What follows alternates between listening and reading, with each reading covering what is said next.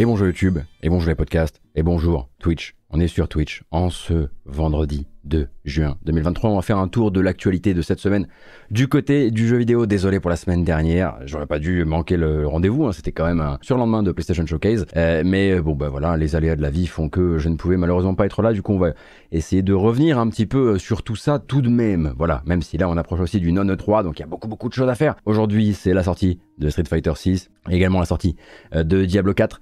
Il y a de fortes chances que vous soyez en train de suivre ce live ou de regarder cette vidéo en y jouant. Donc déjà, bon jeu. Voilà, ça me semble être important.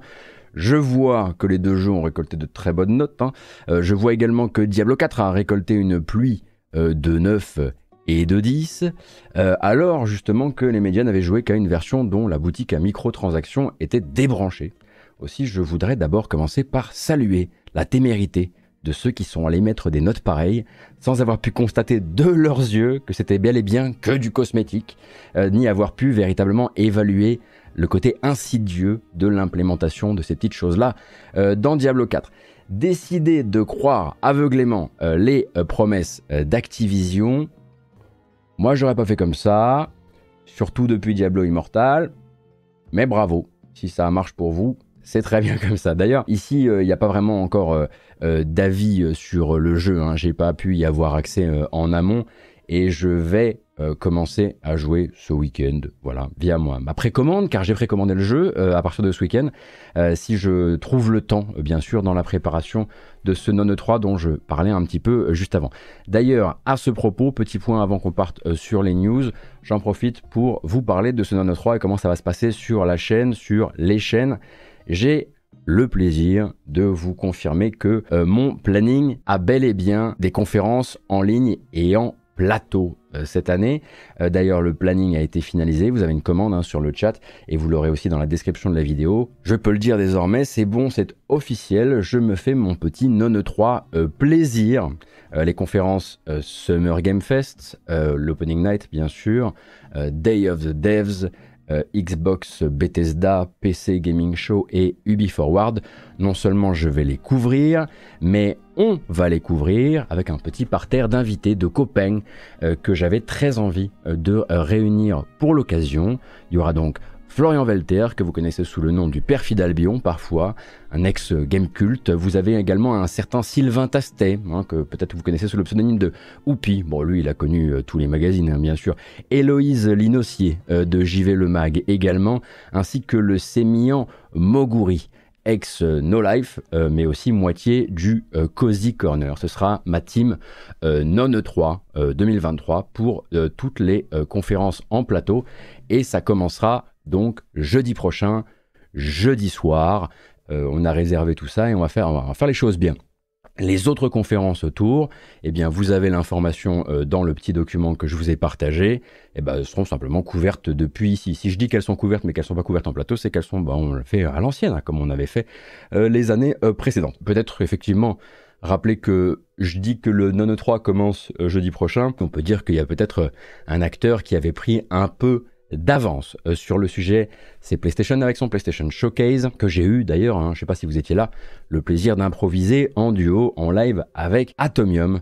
Euh, pour euh, l'occasion, super expérience d'ailleurs, un hein, très très hâte de refaire ça un de ces jours, de refaire du plateau avec lui. Mais donc ce PlayStation Showcase, Bon, bah, ce serait, je pense, un peu inutile de faire comme j'avais pas sauté une émission la semaine dernière. Donc, on va pas regarder systématiquement toutes les bandes annonces mais quand même un petit bilan pour le plaisir. Je dirais à titre personnel, sympathique conférence si vous vouliez voir plein de jeux de taille, de forme de styles différents. Euh, si vous vouliez de la quantité et de la diversité surtout. En revanche, plutôt un bien piètre exercice si vous espériez le grand euh, kick-off de la prochaine génération de jeux first party PlayStation exclusifs. Hein. Euh, le roi de la fête, c'était Spider-Man 2, qui a montré quand même 12 euh, généreuses euh, minutes de gameplay avant sa sortie, bah, qui est à la fin de cette année. le jeu service de Haven Studio, le studio de Jed Raymond, c'est un extraction shooter qui s'appelle Fair Games et qui ressemble comme deux gouttes d'eau à Hyenas ou Hyenas, qui est développé chez Sega.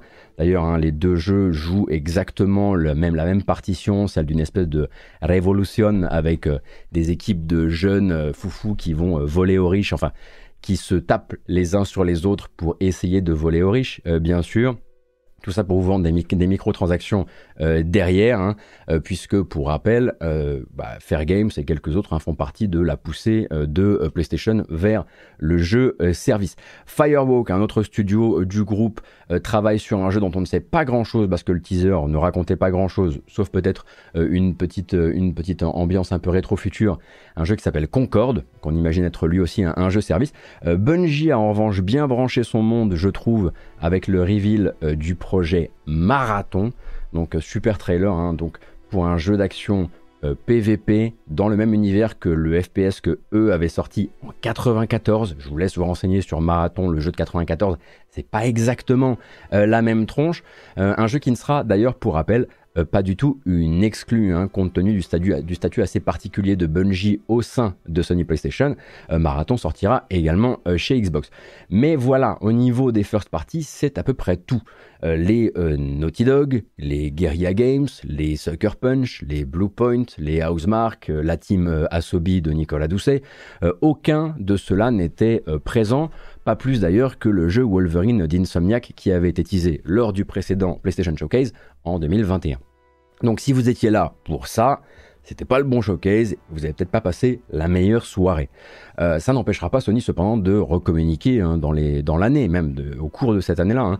Euh, d'ailleurs, ça a laissé, voilà, c'est sûr que ça a laissé pas mal de gens euh, sur une impression de gros malentendu, parce que la rareté des PlayStation Showcase, le fait qu'il n'y en ait pas eu depuis deux ans, ça donnait l'impression que ce serait une grande célébration des first parties, et c'était pas tout à fait ça. Mais il y avait quand même là-dedans des choses assez cool. Pour rappel, euh, Konami a dévoilé un remake slash remaster de Metal Gear Solid 3 qui s'appelle Metal Gear Solid Delta, sans Hideo Kojima évidemment, co-développé par Virtuos, et par une cellule euh, interne d'anciens devs euh, passés sur la série Metal Gear Solid. On sait déjà que le jeu va réutiliser les dialogues d'époque, vraiment les fichiers d'époque, donc certainement un jeu très proche de l'original dans son contenu, et évidemment une annonce sans Kojima, bon bah c'est tout de suite pas le même genre de trailer, pas le même genre de teasing. Bon, il faudra voir un petit peu ce que le jeu a dans le ventre, ce qu'il veut faire, ce qu'il veut remaker, ce qu'il veut changer, ce qu'il veut garder, etc. Pour l'instant, c'est pas la question. Pour l'instant, tout le débat sur Internet, c'est a-t-on le droit, a-t-on seulement le droit de ressortir du Metal Gear euh, dans le dos de Kojima. Kojima va très bien, hein, je vous rassure, il a d'autres choses à faire actuellement, comme poser avec des princes d'Arabie Saoudite dans ses studios. Euh, on a vu un Helldivers 2 euh, également annoncé pour 2023, donc le studio Arrowhead euh, qui revient. Je ne sais pas si vous aviez connu le premier Helldivers. Excellente nouvelle hein, si vous aimez le jeu d'action coopératif, même s'il faudra effectivement voir à quel point le passage du top-down shooter vers le TPS va euh, changer la formule. Mais du coup, celui-ci, on l'a placé sur le calendrier 2023 et ce n'était pas le seul à venir se placer sur ce calendrier qui est déjà bien chargé tout de même. Ghost Runner 2, également pour 2023. La suite de The Talos Principle, également pour 2023. Alan Wake 2, entièrement financé par Epic, je vous le rappelle, euh, daté au 10 octobre prochain, Assassin's Creed Mirage daté au 12 octobre comme le, euh, le disait euh, la rumeur, cette fois avec du gameplay et une promesse de retour aux sources, de véritable retour aux sources qui semble bel et bien se réaliser, en tout cas de ce qu'on a bien voulu nous montrer. On a vu du gameplay de Dragon's Dogma 2, ce qui n'est quand même pas rien. Euh, Neva, le prochain jeu des créateurs de Gris. Le sublime Sword of the Sea, donc le nouveau jeu du studio Giant Squid, pour rappel qui a été fondé par Matt Nava. Matt Nava qui était l'un des hommes forts euh, du développement de Journey. Donc eux, ils avaient fait euh, The Passless, avant ça, Abzu, et là, clairement, sur Sword of the Sea, bah, il nous rappelle que, oui, Matnava a travaillé sur Journey, il y a du sable partout, et on espère qu'on le sentira un petit peu sur la manette de la console, même si c'est pas un jeu exclusif, si je dis pas de bêtises. Euh, on a vu quelques jeux tiers euh, du côté du PSVR 2 également. Devolver est venu nous rappeler euh, qu'on avait un petit peu toutes et tous envie de jouer à The Plucky Squire, des images de Grand Blue Fantasy Relink, même ça, même les gens qui étaient là pour ça avaient leur dose, et effectivement, Phantom Blade Zero, nouveau triple A chinois qui nous a un peu explosé la tronche avec ses chorégraphies de cinéma d'action, bah, d'action chinois justement, et des promesses peut-être un peu trop belles pour être vraies. On le rajoute dans le classeur des AAA chinois sur Unreal Engine 5 qui vous pète à la tronche, etc. dont on ne sait pas exactement quelle partie est véritablement jouable et quelle partie ne l'est pas.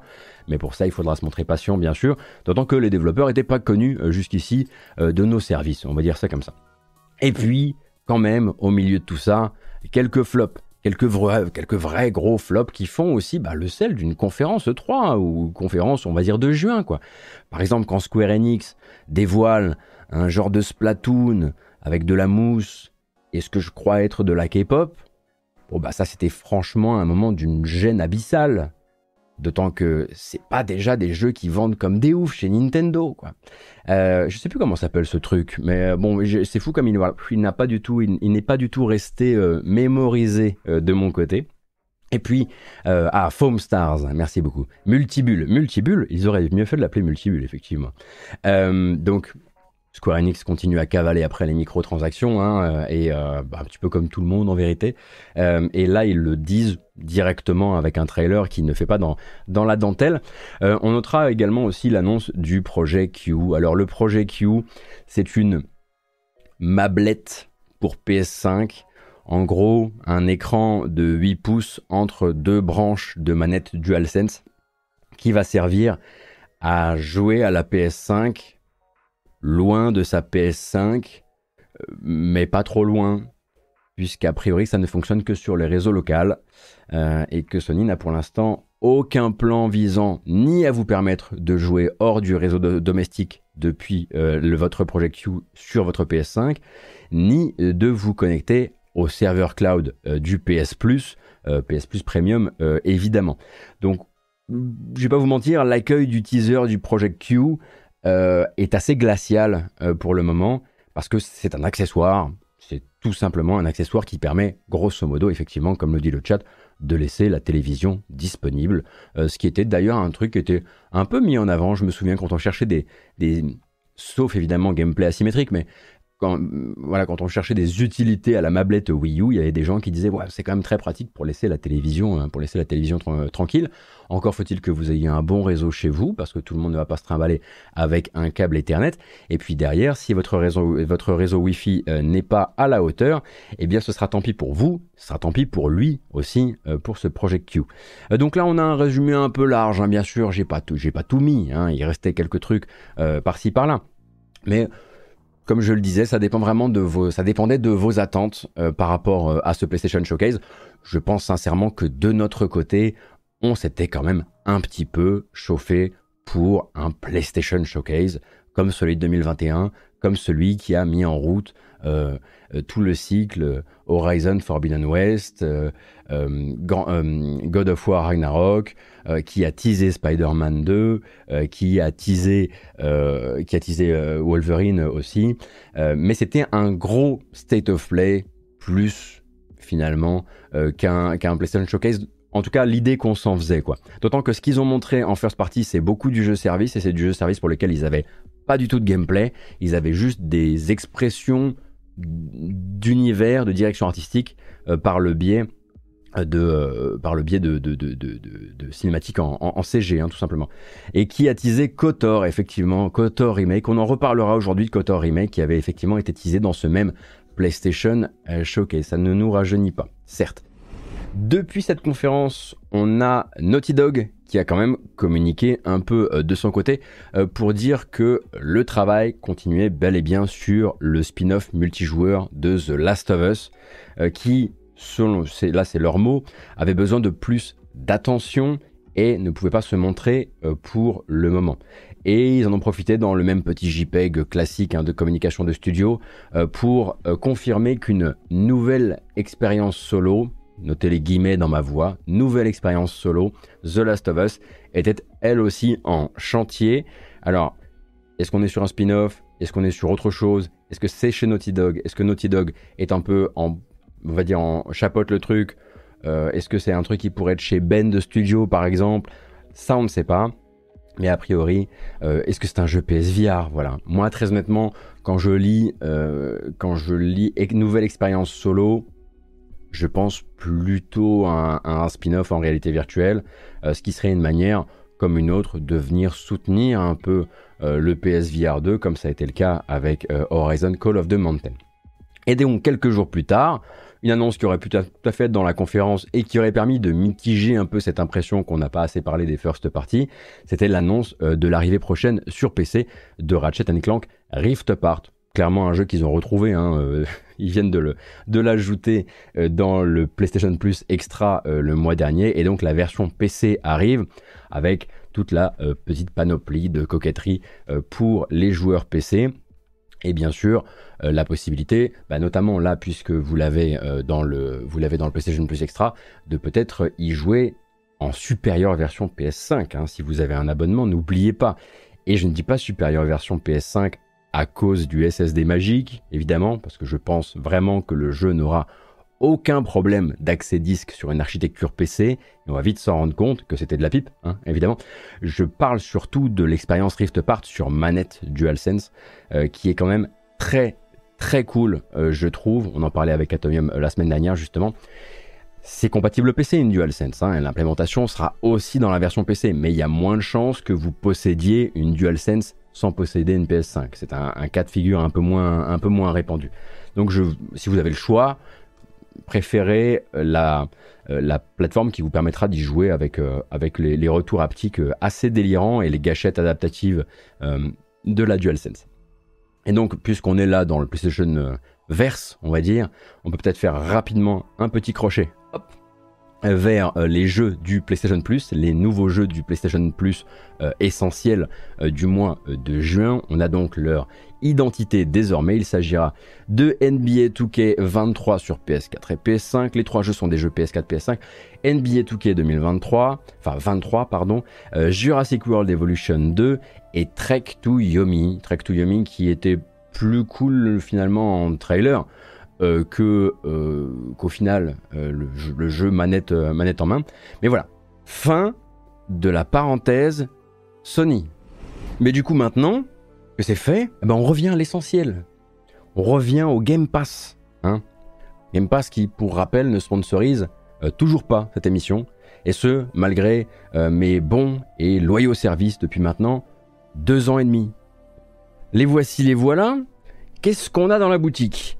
On a Car Mechanic Simulator qui est arrivé le 1er juin, c'était hier. Le 1er juin également l'arrivée de Slayers X Terminal Aftermath Vengeance of the Slayer. C'est pas une blague, c'est un euh, shooter, un boomer shooter, donc un shooter extrêmement rétro qui va justement essayer de surfer sur une limite très particulière des shooters des années 90, celle du shooter un peu nanar, un peu techniquement juste à côté, mais ça fait aussi un petit peu euh, son charme, et puis effectivement quelque chose d'assez euh, kitsch euh, dans toute chose.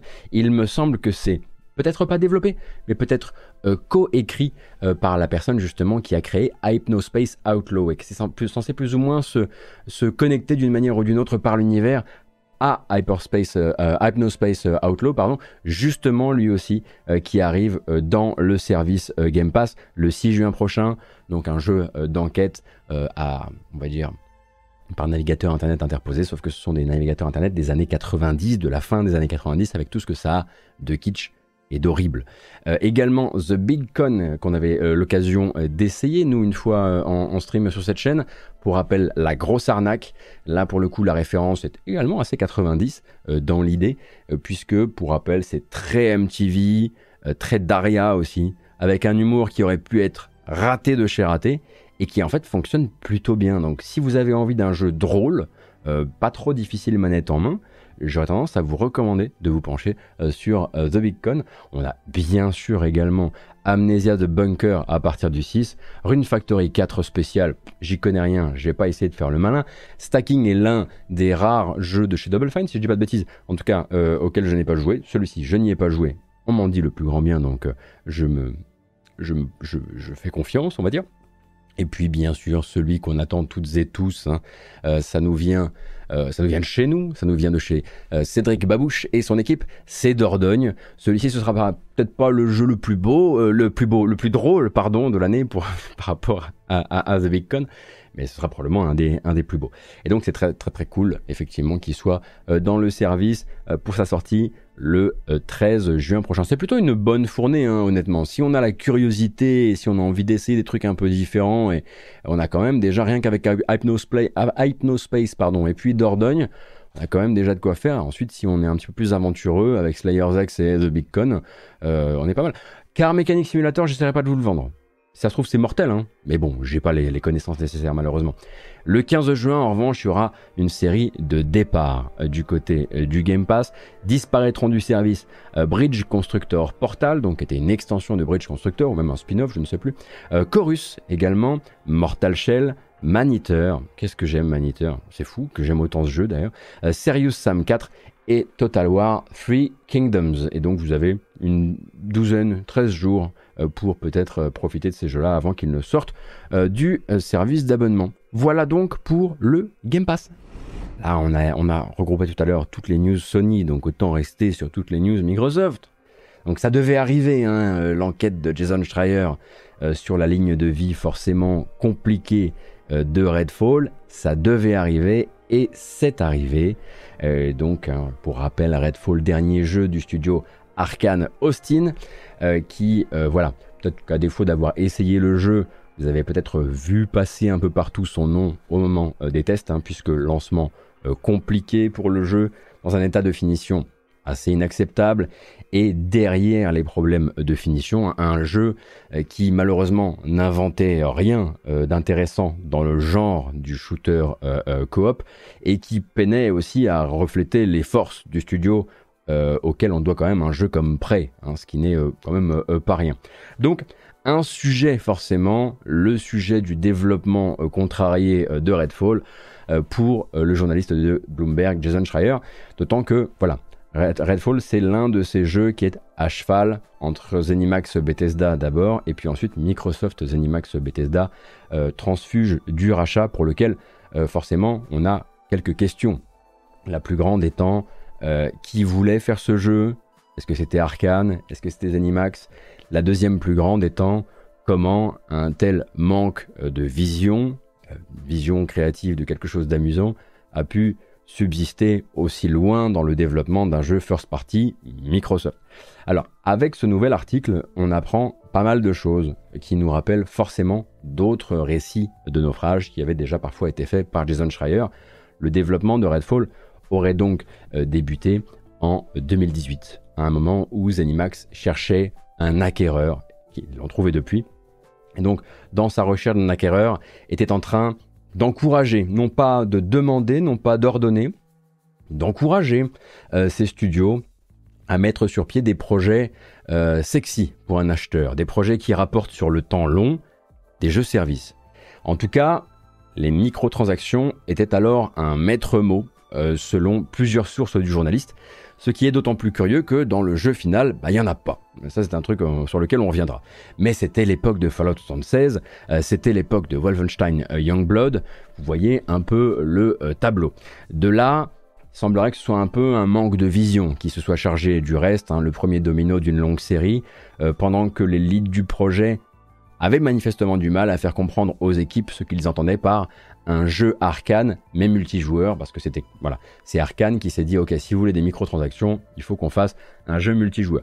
L'idée qu'ils avaient pour le jeu, en fait, euh, ils avaient du mal manifestement à la faire descendre auprès des équipes, le tout sur fond du classique de chez classique qu'on a lu malheureusement trop de fois désormais, manque euh, de personnel alloué au projet, salaire plus bas que la moyenne au Texas euh, à Austin, euh, donc les salaires de chez Zenimax. Difficulté à recruter les bonnes personnes aussi parce que eux cherchent des spécialistes du multijoueur, mais les gens qui postulent chez Arkane bah, le font euh, pour de l'immersive sim solo, hein, c'est ce qu'ils ont en tête en tout cas.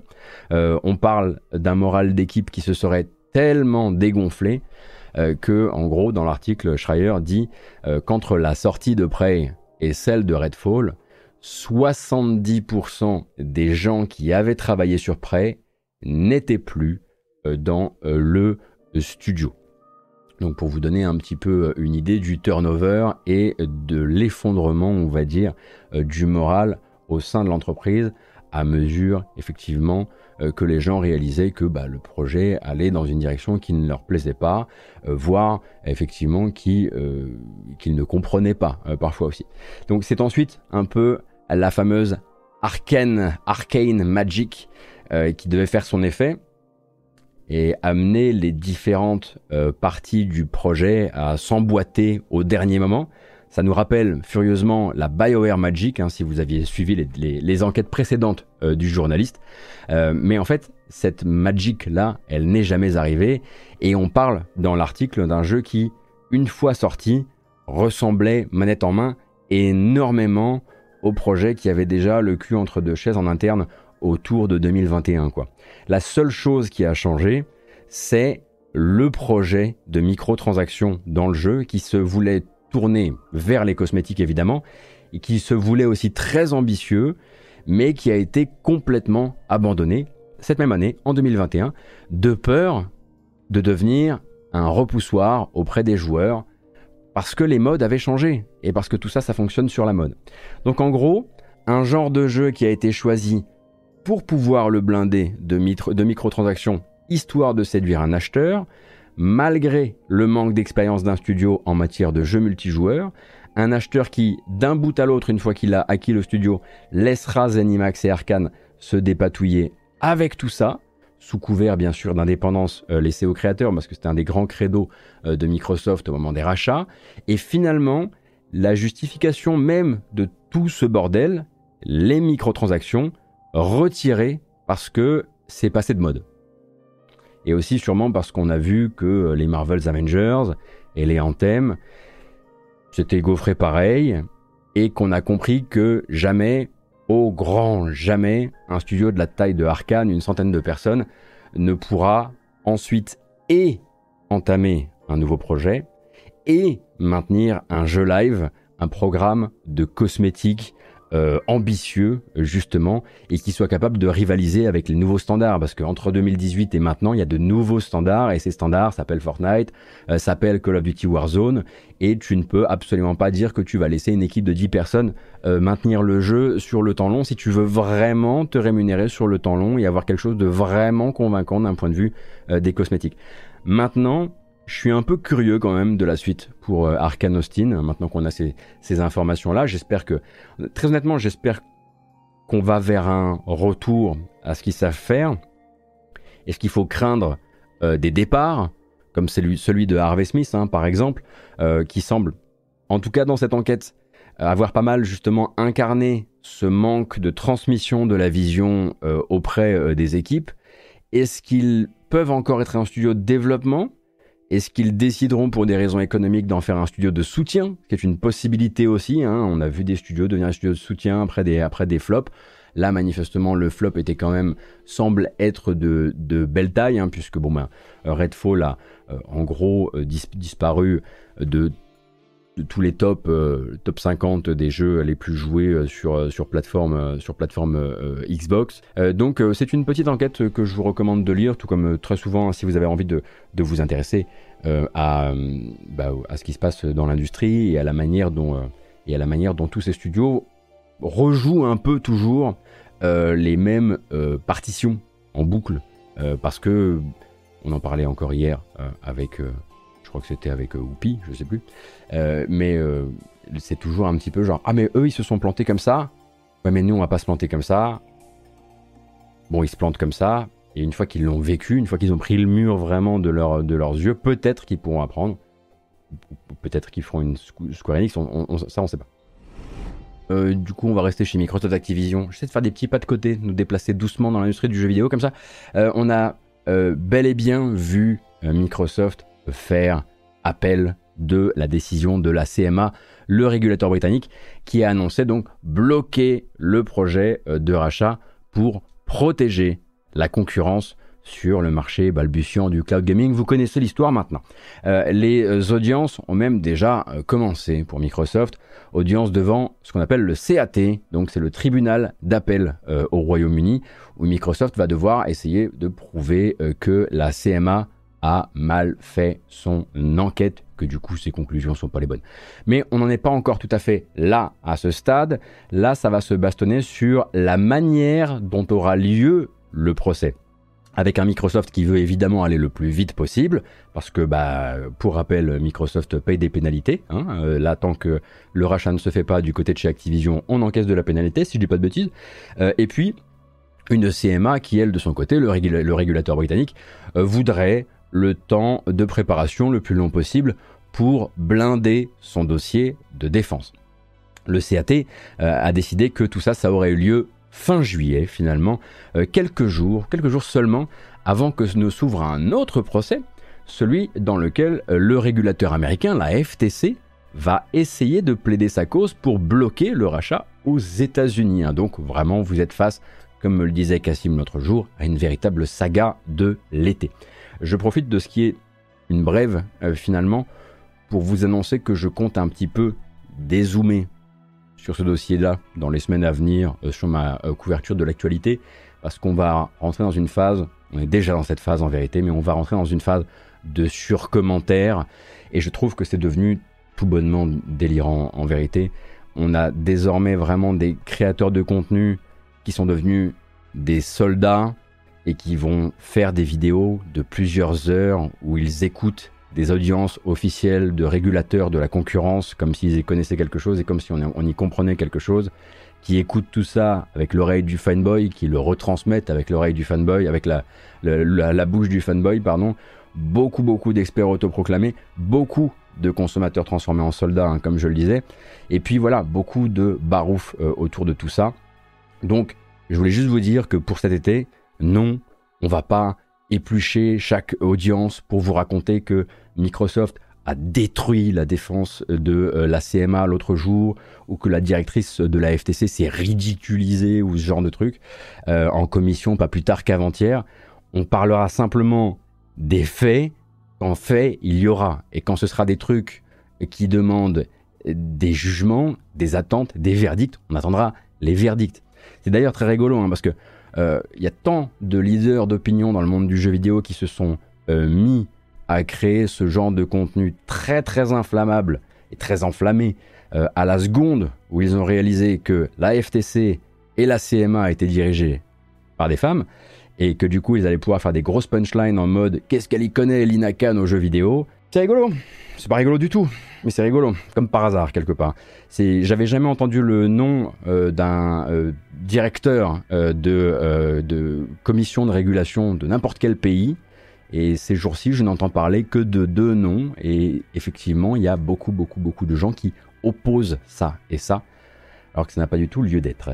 on continue. On va parler d'Embracer. Alors Embracer va revoir ses ambitions à la baisse après l'annulation de ce qu'ils appellent un énorme partenariat. Donc on parle souvent d'Embracer comme d'une société qui semble euh, absorber toujours plus de studios euh, sans broncher, sans faiblir, sans jamais souffrir d'une quelconque euh, gueule de bois post-acquisition. Et puis il y a les jours où Embracer bah, tire un peu la tronche quand même. Et quand ça arrive, ben, le PDG du groupe, hein, Lars Wingeforce, eh ben, il parvient tout de même à se démarquer. La semaine dernière, Embracer présentait les euh, résultats de son année fiscale qui vient de se terminer, des résultats qui sont plutôt colossaux hein, en vérité. On est sur 3,2 milliards de chiffre d'affaires contre 1,4 l'année précédente, 388 millions de résultats nets contre 84 sur l'exercice fiscal précédent. Les rachats de Saber, de Gearbox, d'Asmodee, de Dark Horse, euh, de tous les droits d'édition du Seigneur des Anneaux et de Tolkien ainsi que bien sûr de Eidos, de Crystal Dynamics, des, euh, licences Tomb Raider, etc., etc., bah ça rapporte, tout simplement. Ça rapporte beaucoup. Pourtant, le PDG d'Embracer, il n'avait pas bonne mine hein, la semaine dernière, forcé qu'il était donc d'annoncer que les projections pour les prochains bénéfices opérationnels allaient être revues à la baisse. Il prévoyait 900 millions d'ici fin mars 2024. Il ne prévoit pour l'instant plus que 780 au mieux, 600 au pire. La raison de cette réévaluation, c'est manifestement un coup de massue. voilà, Lars Wingefors, il se remettait encore de ce, de ce coup de massue l'autre matin. Il y a une vidéo de lui qui en parle du truc. Je vous laisse la regarder. Si vous voulez voir un PDG en pleine déconfiture, vraiment un mauvais matin, vous pouvez le voir. Et donc, La raison, c'est une rupture soudaine de négociation entre Embracer et une entreprise mystère. Euh, rupture survenue la veille donc de ce bilan euh, fiscal pour un partenariat qui était en discussion depuis 7 mois et qui avait obtenu un engagement verbal fin d'année dernière, fin, dernière, fin 2022. Donc je cite Lars Wingeforce, l'accord aurait inclus plus de 2 milliards de dollars de recettes en développement contractuel. Ça veut dire en gros des studios interne de, enfin des studios du groupe Embracer qui développent des jeux vidéo pour cet acteur mystère qu'on ne connaît pas. Donc 2 milliards de dollars de recettes en développement contractuel sur une période de deux ans et dont aurait permis euh, le financement de plusieurs euh, développements à gros euh, budget. Alors les pistes évidemment sont assez nombreuses. Est-ce que ça concernerait Gearbox hein? Puisque je vous rappelle que Gearbox a été racheté par Embracer et que donc il fallait peut-être encadrer par contrat eh bien, le développement de futurs jeux de la licence Borderlands, qui elle est toujours chez 2K Games. Est-ce que c'était un grand plan sur plusieurs années de Borderlands qui devait être, qui était au cœur de, cette, de cet accord? Est-ce que dans les studios récemment rachetés, comme Eidos Montréal euh, ou Crystal Dynamics, est-ce qu'ils étaient peut-être censés louer leurs services à l'extérieur du groupe sur les prochaines années, sachant que c'était un petit peu déjà censé être le cas, puisque pour rappel, Crystal Dynamics euh, file un coup de main à The Initiative et donc à Xbox euh, sur un nouveau jeu Perfect Dark. Euh, est-ce que le projet Perfect Dark du coup existe toujours? Ça, on aura peut-être des nouvelles dans quelques jours lors du Xbox Bethesda Showcase.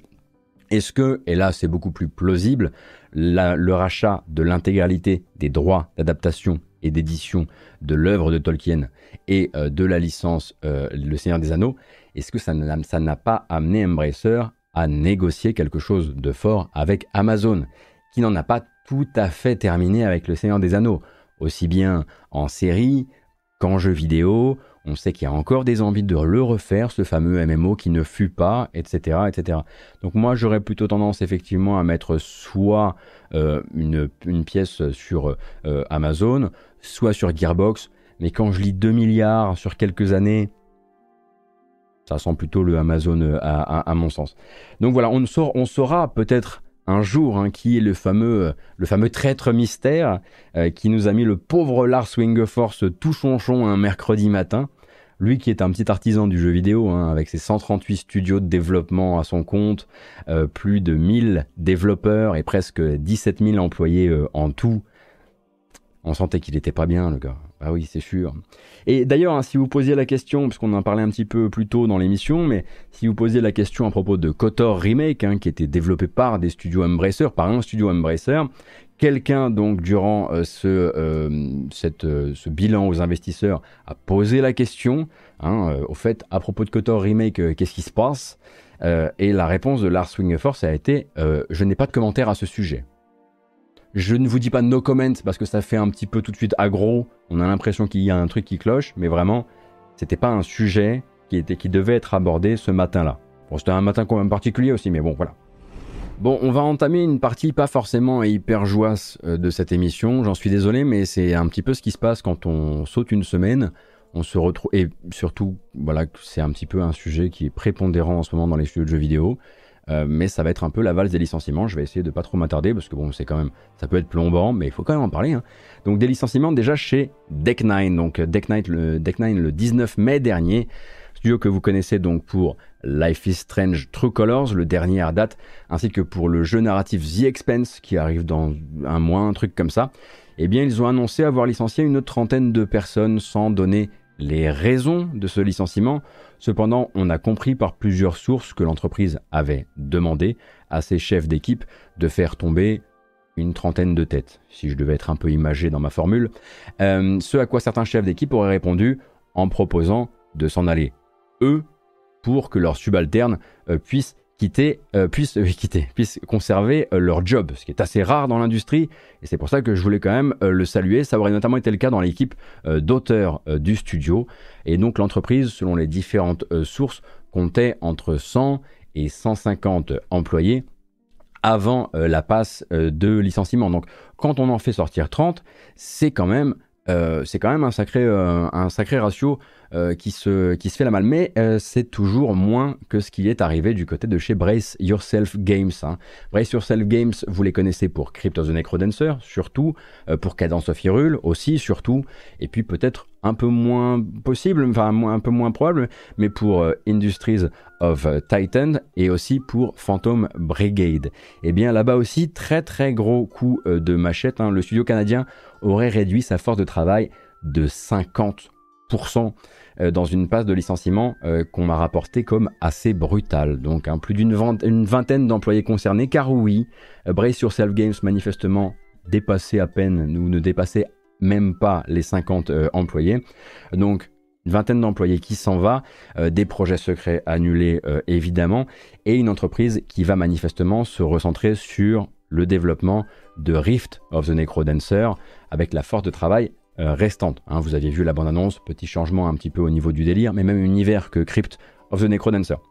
On imagine que Industries of Titan et Phantom Brigade, qui sont deux jeux qui n'ont pas eu le même accueil médiatique, ni la même présence en ligne, ni le même rayonnement en tant que jeu vidéo indépendant que Crypt of the Necrodancer, qui est, un jeu qui est en train, pour moi, en tout cas dans la légende euh, des jeux indépendants, eh bien on imagine effectivement que ça, ça fait partie des raisons qui mène aujourd'hui euh, le studio à une décision aussi euh, drastique. L'entreprise s'est d'ailleurs notamment euh, séparée du directeur artistique Antoine Landrevi. Je ne sais pas si vous connaissez son travail, peut-être que vous connaissez sous son pseudo Sir Karma. C'est lui donc qui fait ces fameux dioramas en pixels à tomber par terre et ces fameux dioramas en pixels qui ont fini par inspiré justement la direction artistique de Industries of, euh, Titan.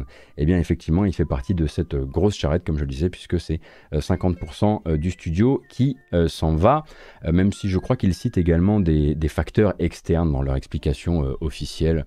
Bon, le facteur externe, c'est un truc qui revient un petit peu dans, tous les messages. Hein.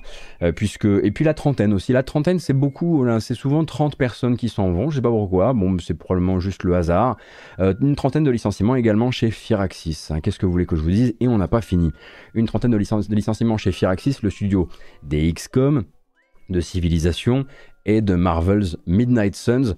Donc dernière production considérée par le patron de Take-Two, Strauss Zelnick, comme un flop commercial avéré, il l'a dit, et c'est un peu ce qui se passe quand on oublie le budget communication d'un jeu Strauss. Faut pas hésiter à prévenir les gens que le jeu est sorti. Mais voilà, donc euh, ce sont les développeurs qui vont trinquer, et ça fait donc environ 10% euh, du salariat de l'entreprise qui perd euh, son job sur fond, pour rappel, d'une restructuration un peu plus globale du studio, hein, qui a récemment vu deux personnes haut placées quitter Firaxis, euh, Jake Solomon, qui était le, project lead euh, sur Marvel's Midnight Suns, ainsi que Steve Martin, pas l'acteur, l'autre. Et si, je sais pas si vous vous souvenez un petit peu de, euh, la masse salariale, je vais pas dire du salariat, je vais dire de la masse salariale, merci Shinto. Euh, je sais pas si vous vous souvenez des épisodes précédents, mais ça nous renvoie à ce petit serrage de ceinture qui avait été annoncé par le patron de Take-Two, hein, une opération qui visait à économiser 50 millions sur cet exercice fiscal là en ce moment, et il disait que ça ne toucherait pas les développeurs qui livrent et même surlivre des hits. Bon, bah, des licenciements étaient quand même euh, supposés arriver, en tout cas c'était dans l'air, et ça il l'avait pas caché, et avec un, flop commercial euh, dans son sillage, c'est Firaxis qui se retrouve victime du fameux... Euh, ça dépend un peu des fois, parfois ils vont appeler ça un exercice d'affûtage, d'amélioration de l'efficacité, ou de réalignement des, priorités, mais effectivement, Firaxis est, pris dans cette, dans cette tourmente-là également. On a une trentaine de personnes également qui sont remerciées par CD Projekt Red, et euh, c'était simplement l'équipe qui euh, encadrait encore le Gwent, même si je ne savais même pas, je crois qu'il n'y avait plus véritablement de Gwent, mais en gros, la team euh, Gwent a été remerciée du côté de chez, de chez CD Projekt Red, et dans les flops, dans les gros flops de l'année, et c'est même plutôt une succession de déceptions qui amène euh, le studio euh, là où il est aujourd'hui. Euh, c'est du côté de chez Sega et d'un studio occidental possédé par Sega, Relic Entertainment, hein. le studio qui donc, pour rappel, vient de sortir Company of Heroes 3 qui a été reçu euh, par la communauté à, grands coups de pied à grands grand saut d'eau froide, euh, puisque donc euh, lancement assez buggé, des soucis manifestement de contenu, d'éléments qui manquaient par rapport au jeu précédent, l'ajout d'une boutique en microtransactions j'imagine qu'elle est cosmétique, je croise les doigts en tout cas, je ne me suis pas renseigné sur le sujet parce que évidemment Sega. Et bref, il y a eu vraiment un moment de crise entre les fans et le studio sur le lancement du jeu. Le jeu a été taxé d'être un accès anticipé qui ne dit pas son nom, etc., etc., etc. Après un Dawn of War 3 qui n'avait pas vraiment convaincu comme prévu. Hein. C'est quand même pas un jeu qui est vraiment rentré dans la légende des Dawn of War. Et d'ailleurs, je me demande à quel point le développement qui sépare en fait Dawn of War euh, de ce Company of Heroes 3, à savoir Age of Empires 4, pour rappel, qui a été développé par Rollick Entertainment, à quel point le développement de Age 4 a occulté en interne celui de Company of Heroes 3 au point d'aboutir sur ce crash au moment de lancer le jeu. Mais l'entreprise euh, ne blâme pas uniquement le flop euh, ou même la crise de confiance euh, vis-à-vis de ses fans. Les facteurs externes sont évidemment cités et ces facteurs externes auraient précipité les 121 licenciements au sein de Relic pour un studio qui oscillait entre 300 et 400 personnes, si je ne dis pas de bêtises. Donc encore une fois, une réduction très significative de la voilure pour le studio et très probablement la fin d'une quête, ou en tout cas un nouveau chapitre dans cette quête de légitimité, parce que on sait que chez Early Entertainment, euh, on était, on faisait partie des légendes du jeu vidéo sur PC. C'est un statut qu'on a perdu avec le temps, c'est un statut qu'on a eu du mal à rattraper tous les compagnies Heroes et, leurs extensions, etc., ne, sont, pas forcément, euh, ne sont pas forcément, euh, n'ont pas forcément été au diapason, quoi.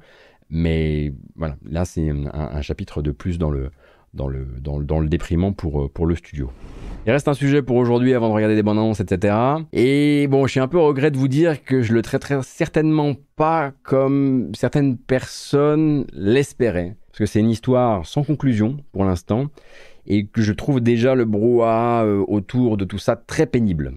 Donc, euh, paraphraser tout ce qui se passe autour de Disco Elysium et le récent documentaire, même sous couvert de proposer une traduction pour les gens qui ne comprennent pas l'anglais, ce qui est plutôt une chouette démarche, déjà paraphrasé, pour moi c'est potentiellement rajouter à ce brouhaha, donc j'aimerais en parler de manière un petit peu différente. Donc la chaîne euh, YouTube qui s'appelle People Make Games, qui avait déjà fait de très très bons reportages, notamment sur Roblox, a sorti il y a quelques jours une très grosse euh, enquête, 2h30 de vidéos, euh, consacrée donc au conflit qui oppose les possesseurs du studio Zaom, le, développeur de Disco Elysium, et quelques-unes des personnes qui ont imaginé cet univers et qui se sont fait déposséder de leur création hein, par série de montages financiers et de petites entourloupes.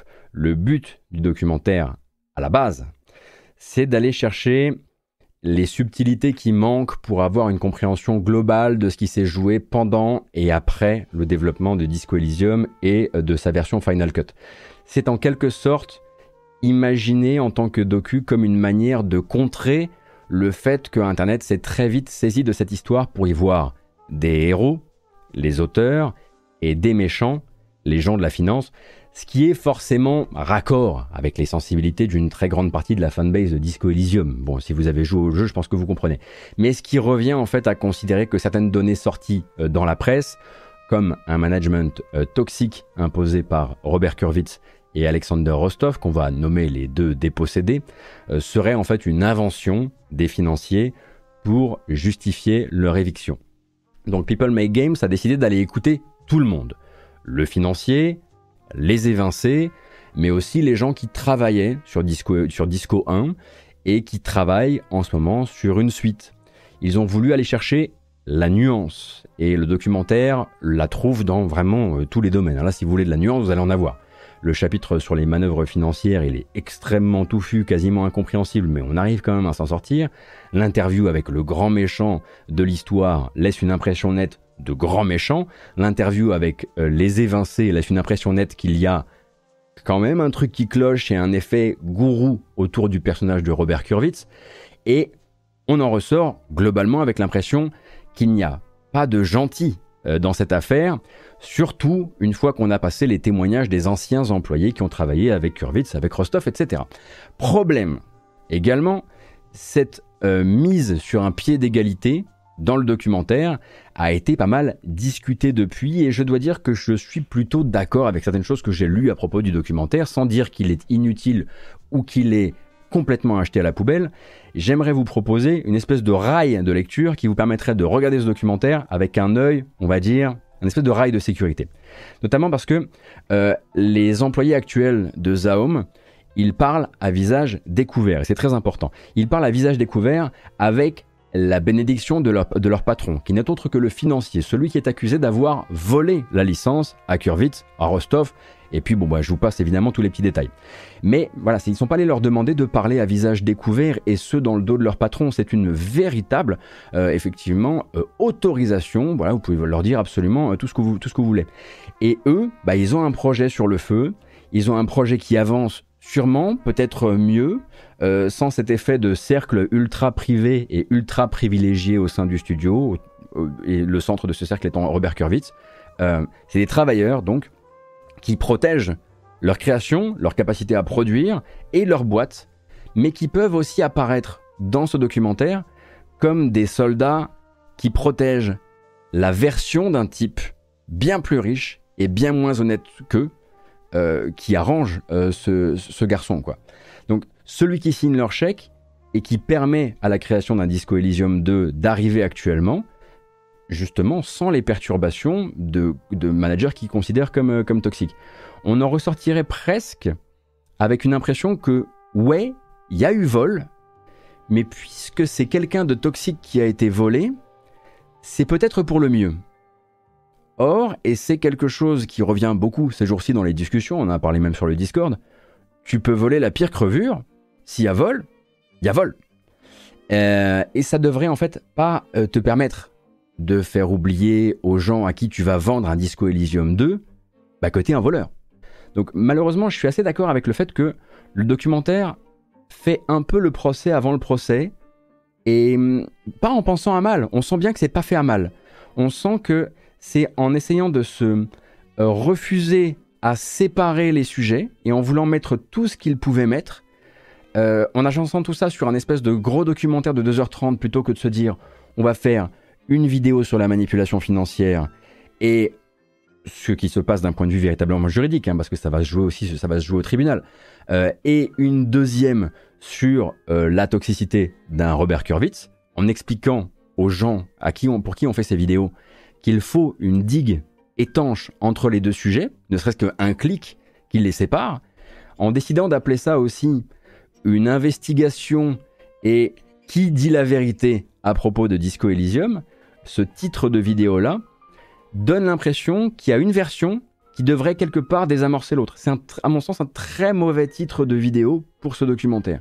Et en fait, il y, a une seule personne, une seule partie de toute cette histoire qui ressort avec une meilleure image au moment où vous lancez la vidéo, c'est celui qui est actuellement accusé de vol ou de malversation.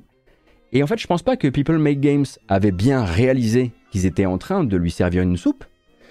Euh, mais c'est difficile d'en sortir sans avoir l'impression que lui, Ilmar Compus, donc le fameux financier, n'a pas lui flairé cette opportunité dans le moment.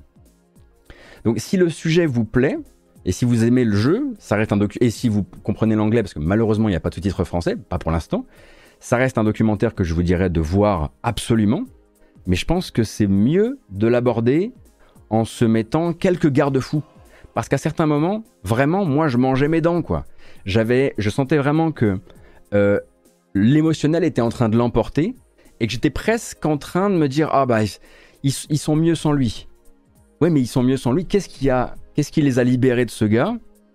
Un, truc qu'il faudra pas oublier, c'est que c'est que du coup Disco Elysium 2, quand j'y donnerai mon, blé, peut-être que je le donnerai aussi à un entourloupeur, à un, un voleur. Donc c'est très très compliqué. C'est vraiment très très compliqué. Mais voilà, je, voulais plutôt vous en parler dans ces termes-là plutôt que d'essayer de vous réexpliquer, de vous reconstituer. Euh, reconstituer tout ça parce que c'est impossible à reconstituer, très honnêtement.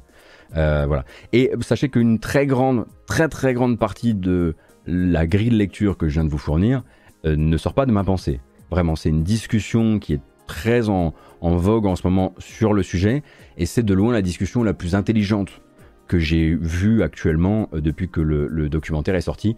D'ailleurs, le lien de la personne qui avait établi un peu cette grille de lecture à laquelle je souscris vous le trouverez sur le Discord, on a, on a un, fil dédié au sujet. Alors, pendant que l'on était en live là, on a eu une petite communication de Square Enix à propos de Final Fantasy VII Rebirth, donc la suite de Final Fantasy VII Remake, la deuxième partie du remake. Hum, alors, c'est pas ce que vous croyez. Non, ce n'est pas un trailer, non, ce n'est pas une date de sortie, mais c'est pour dire le projet avance sur le bon calendrier et on est actuellement en train de réfléchir à définir, enfin on est en train de définir euh, une date de sortie à vous communiquer pour la deuxième partie euh, donc du remake de Final Fantasy VII. Ça me semblait important de le glisser quand même dans la VOD parce que je sais qu'il y a des gens qui se posent beaucoup de questions. Quand on communique comme ça, c'est très probablement une manière de dire que voilà, on va essayer quand même de le placer dans les mois à venir. Est-ce que Square Enix sera suffisamment aventureux pour se faire le meilleur exercice fiscal de sa vie avec un FF16, euh, un FF7 Rebirth ainsi que la dernière extension de Final Fantasy, Final Fantasy XIV dans le même exercice fiscal, ça on ne sait pas, mais à un moment ou à un autre, on aura un peu plus euh, de nouvelles. Euh, je ne sais pas si ce sera pendant le non E3 parce qu'ils ont l'air de vouloir faire plutôt profil bas et de garder la communication là pour l'instant vraiment axée sur FF16. Donc je pense que aucune date ne vous sera communiquée à propos de FF7 Rebirth tant que, euh, tant que vous n'aurez pas acheté FF16. Grosso modo. Et quelques brèves. Donc, quand même, le directeur artistique de, euh, chez Santa Monica Studio, Raphaël Grassetti, a quitté Santa Monica Studio après 10 euh, ans de boutique. 10 ans de boutique, bah, c'est deux God of War et quelques, hein, en l'occurrence. Et donc, euh, au début, on savait pas trop où est-ce qu'il partait. C'est assez naturel hein, de partir après un, cycle pareil. Je vous rappelle que le reboot de God of War avait été euh, pensé pendant un temps comme une trilogie. Hein. C'est 10 ans de votre vie au service d'une seule euh, licence. Et on se demandait où est-ce qu'il allait atterrir. Maintenant, on sait où il a atterri. Il a atterri avec Joseph Staten, Monsieur Sauvetage. En tout cas, c'est ce qu'il devait endosser comme rôle de euh, du projet euh, Halo Infinite, euh, qui a quitté donc Microsoft et 343 Industries pour rejoindre Netflix et pour rejoindre un studio au sein de Netflix qui serait actuellement en train de travailler sur un projet de jeu vidéo AAA, donc gros budget, multiplateforme. Donc pas du tout l'initiative Netflix telle que vous la connaissez, pas celle qui est sur votre téléphone, mais Netflix en tant qu'éditeur de jeux vidéo multiplateforme. Euh, donc Raphaël Grassetti rejoint Joseph Staten euh, chez Netflix. C'est là-bas également qu'il y a euh, un ancien d'Overwatch qui s'appelle Chaco Sony, Chaco Sony, ancien d'Overwatch, euh, qui est, qui est là-bas aussi euh, chez, euh, chez Netflix. Donc là, ils ont quand même sorti le, hum, le chéquier hein, pour faire venir du beau monde, en tout cas faire venir du vétéran, faire un truc qu'on connaît plutôt bien. Hein. On est sur le géant, le géant, le nouveau géant de la tech qui décide de faire venir des gros noms et de jeter de l'argent à la face du problème. En tout cas, au début. reste maintenant à savoir à quel point ils y comprennent le développement de jeux AAA, ne serait-ce qu'au niveau des délais, au niveau de, du fait qu'il faut laisser le jeu être ce qu'il est et pas changer de trend à chaque fois qu'il y a une nouvelle trend. Ça, c'est encore autre chose. Et donc, du coup, ça a été annoncé assez euh, récemment. Euh, dans les brèves aussi, je crois que vous avez vu passer ça la semaine dernière. Ça a été un peu mal interprété. Mais donc, euh, l'information comme quoi Prince of Persia, le remake des Sables du Temps, aurait été re-rebooté. Alors, en fait, c'est une mauvaise interprétation d'une communication qui a été faite par Ubisoft. En gros, ce que Ubisoft disait, c'est que comme Prince of Persia, Les Sables du Temps remake est passé des studios de Mumbai et de Pune vers Ubisoft Montréal pour un reboot, c'est-à-dire repartir à zéro, ne rien garder de ce qui a été fait de l'autre côté. Eh bien, ça, c'est le reboot. Et depuis, c'était il y a un an, donc, le jeu est en phase de conception. Ce qu'Ubisoft disait en fait la semaine dernière, c'est ce projet-là, ce reboot-là, est toujours en phase de conception. Et un an de conception, c'est pas la fin du monde. Je crois même qu'il y a quelques mois de moins que ça. Et donc, ça ne veut absolument pas dire qu'il y a eu re-reboot. c'est une très mauvaise compréhension des choses, mais sachez que c'est simplement un projet qui suit son cours, mais qui reprend vraiment de zéro. Donc voyez-le comme un truc qui sortira dans euh, quelques années. Euh, et, euh, et arrêtons de nous poser la question de s'il va sortir l'an prochain. Clairement non. S'il a pris un an de conception, quand même de grandes chances qu'il ne soit, pas prêt pour l'été prochain. Euh, dans les autres petites news, le PSVR 2, moi j'avais effectivement plutôt transmis euh, les informations de Bloomberg à ce sujet, mais elles ont été un petit peu euh, démenties depuis par du chiffre officiel. Le PSVR 2, en fait, a fait 600 000 unités euh, durant ses premières semaines de sortie, ce qui en fait un meilleur démarrage que le PSVR 1. Et ça, c'est plutôt effectivement une bonne nouvelle. Et c'est peut-être aussi pour ça qu'on entend des Naughty Dog dire des choses comme une nouvelle expérience solo. Très probablement parce que bah voilà, s'il y a effectivement un parc installé intéressant, on va peut-être essayer de venir le soutenir aussi. En tout cas, on croise les doigts pour les, acheteurs euh, du, euh, du, casque, parce que bon, bah, au niveau des tiers, ça, il n'y a pas de souci. Hein. Des jeux tiers, on n'est pas du tout, on n'est pas du tout sur euh, on n'est pas du tout sur une pénurie. Euh, comment s'appelle-t-il? Beat Saber vient d'arriver euh, il y a quelques la semaine dernière à l'issue du, PlayStation du PlayStation Showcase. si vous avez envie de jouer à Gran Turismo 7, vous allez découvrir la, supérieure version de Gran Turismo 7. Enfin c'est voilà. Et puis là il y a des sorties, il y a encore eu des communications sur des jeux compatibles PSVR bah, la semaine dernière et cette semaine. Donc voilà, les tiers sont là pour l'instant pour le casque et c'est très bien de savoir que le démarrage est, meilleur que celui du 1. C'est des bonnes perspectives, surtout que comme vous le savez peut-être parce que j'en avais déjà parlé, mais je trouve que c'est de l'excellent euh, matériel. Euh, également, dans les... il fallait un report, il fallait que ce soit le même que d'habitude. Homeworld 3 est encore repoussé. Voilà. Qu'est-ce que vous voulez que je vous dise? Homeworld 3, non mais c'est bien. Si à la fin c'est le jeu de la décennie, je serais très heureux. Mais Homeworld 3, donc, euh, qui devait sortir cette année, est encore repoussé et repoussé à février 2024. Euh, Devolver Digital, peut-être que vous êtes déjà au courant, mais en fait, bah oui, puisque vous lisez mon planning de l'E3, bah voilà, du non-E3 eh bien Devolver Digital sera présent avec son traditionnel stream, euh, fiction, etc. Euh, et ça aura, lieu le 8 juin à 23h59. Je vous dis pas minuit parce que sinon vous allez vous perdre, mais à 23h59. Et donc ce sera les 30 minutes habituelles, euh, bien gueulard, bien faussement punk, et des annonces de jeux très probablement. Si on pouvait avoir la date de sortie de The Plucky Squire, je serais très heureux. Voilà, et on a effectivement le retour de Volvi, le chat Volvi. Euh, et puisqu'on parlait de VR tout à l'heure, quand même, effectivement, c'était hier, je crois, l'annonce d'un nouveau casque de réalité virtuelle, le Meta Quest 3, donc, qui a été annoncé par, bah, par Meta, voilà. Euh, et on va regarder la bonne annonce, si ça fonctionne.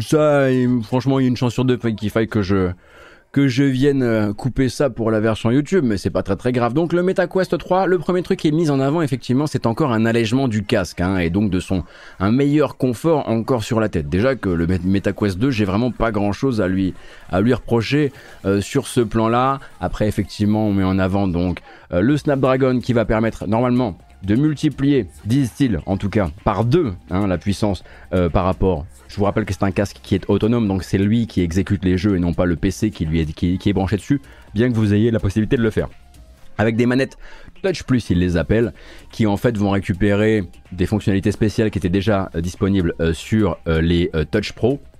Et puis donc une disponibilité à l'automne. Et puis bah, bien sûr, puisque plus léger, puisque plus confort, bah, plus cher hein, évidemment. la version 128 Go sera disponible, comme je le disais, cet automne à 570 euros. 569,99.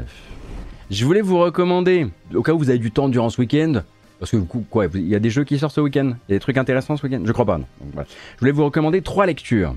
En fait quatre, mais en fait trois.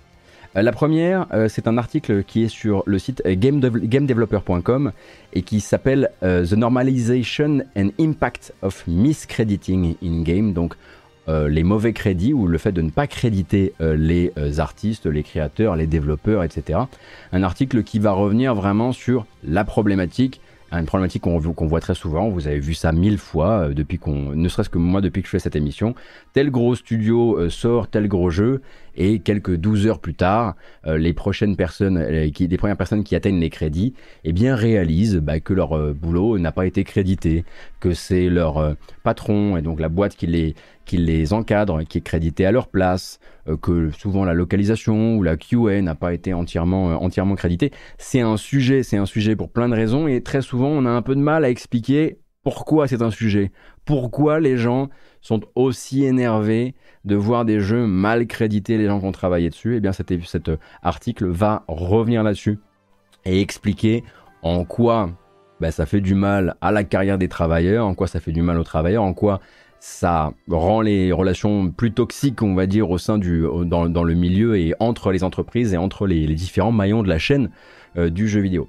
Euh, donc, vous avez cet article-là et vous pouvez ensuite partir sur un article. Ça, c'est un article en anglais, mais vous pouvez partir sur un deuxième article, un article en français qui est une traduction d'un article italien de Massimiliano Di Marco. Donc, il le dit lui-même, c'est un article sur les conditions de travail des traducteurs indépendants qui avait été publié, comme je le disais, en, italien euh, à la base. C'est très intéressant pour le coup, et on est un, là un petit peu plus spécifique. C'est vraiment deux articles qui vont être complémentaires, mais on est plus, euh, plus spécifique. Alors c'est déjà sur le... Merci beaucoup. Euh, c'est plus spécifique effectivement au métier de la localisation. C'est un truc qu'on voit très souvent, c'est un truc que vous savez que j'aimerais bien un jour couvrir avec des gens. D'ailleurs, je tiens à remercier les personnes qui suivent ce programme et qui m'ont déjà proposé peut-être de m'aiguiller, de m'aider à mieux comprendre comment ça se passe, de m'aider à mieux comprendre les écueils euh, à propos autour de ce autour de ce métier dans le jeu vidéo. C'est quelque chose que j'ai pas oublié, je vous ai pas oublié et je veux le faire un de ces quatre. Hein. C'est juste que là, bah, effectivement, j'ai j'ai manqué euh, un peu euh, de temps. Également une troisième lecture, celle-ci nous renvoie à un moment où le site euh, Fanbyte et la rédaction de Fanbyte existaient encore. Il va s'agir de One to Switch, mais pas uniquement de One to Switch, de Everybody One to Switch, car figurez-vous qu'il y a une suite et que cette suite vient d'être datée de manière assez discrète par Nintendo à la fin du mois, si je dis pas de bêtises au 30 juin prochain. Everybody Want to Switch va reprendre le concept euh, de One to Switch en ramenant ça plutôt à une espèce de jeu télévisé avec euh, des équipes. C'est exactement ce qui était dans cet article de Imran Khan l'an dernier, un article dans lequel il nous racontait le statut très particulier du jeu, puisque en développement chez Nintendo depuis un bout de temps, quasiment terminé l'an dernier, mais jugé tellement nul que pas capable de le sortir. En gros, tous les tests internes qui avaient été menés sur les différents mini-jeux et les différents concepts développés par ce Everybody Want to Switch auraient été tellement mal reçus en playtest que Nintendo se serait retrouvé avec un jeu quasiment fini sur les bras à base de bah ça serait bien qu'on rentre quand même dans nos frais, mais qu'est-ce qu'on va en faire? Qu'est-ce qu'on va en faire? Parce que c'est pas assez bien en fait. Euh, et donc dans cet article de Imran Khan, il en parlait, on était le 7 juin, bah, bah, c'était voilà, il y a vraiment quasiment un an jour pour jour. Il parlait du fait qu'il y avait plusieurs équipes manifestement au sein euh, de Nintendo. Il y a ceux qui pensaient qu'il fallait le sortir à prix doux, qui semble être le cas, hein, parce que c'est un jeu qui sera 29 balles. Euh, il y a d'autres qui pensaient que la meilleure manière de le sortir sans que ça fasse trop de vent, sans que ça fasse trop, enfin, sans que ça fasse trop de bruit, surtout, c'était peut-être de le rentrer comme bonus pour les abonnés du Nintendo Switch Online. Bon bah, manifestement Nintendo a finalement décidé euh, de le sortir, comme je le disais, à prix plus doux, en tout cas pas plein pot. Euh, reste à savoir effectivement à quel point le dev a continué, hein, parce que ça, c'est les informations d'un journaliste. C'est pas la vérité claire et nette du truc. Ça veut pas dire que euh, le, jeu était terminé. Peut-être qu'il est retourné effectivement en, développement. Peut-être qu'ils ont amélioré l'emballage, peut-être qu'ils ont amélioré les différents mini-jeux, peut-être que les gens auront une bonne surprise à propos du jeu. Mais il y a eu un moment dans sa ligne de vie où il a été jugé un peu dangereux pour l'image de marque. C'est rare d'avoir ce genre d'histoire. C'est à mon avis pas une histoire rare, mais qu'elle arrive jusqu'à nous, ça c'est un petit peu plus atypique. Oui, je peux pas, en fait, je peux pas vous je peux pas vous conseiller de lire le portrait de Bobby Kotick euh, fait dans Variety. Euh, comment vous expliquer ça? Il y a eu un accident. Il s'est passé un truc, c'est-à-dire que euh, voilà, une journaliste de Variety s'est retrouvée en entretien avec Bobby Kotick et manifestement n'avait pas eu le mémo et a décidé de nous faire une espèce d'article, on va dire l'homme doux et rigolo derrière derrière la légende du requin. et manifestement ne lui a pas porter la contradiction sur un nombre incalculable de sujets, notamment sur la euh, toxicité euh, euh, des, studios, sur les enquêtes, etc. Elle a laissé dérouler un roman, une fiction totale dans laquelle les problèmes de ces dernières années au sein d'Activision, c'est des syndicats poussés par de l'idéologie. On rappelle que pour l'instant, si on chiffre le nombre de personnes qui ont cherché à se regrouper en syndicat au sein du groupe Activision, on est sur 1,5% de la masse salariale.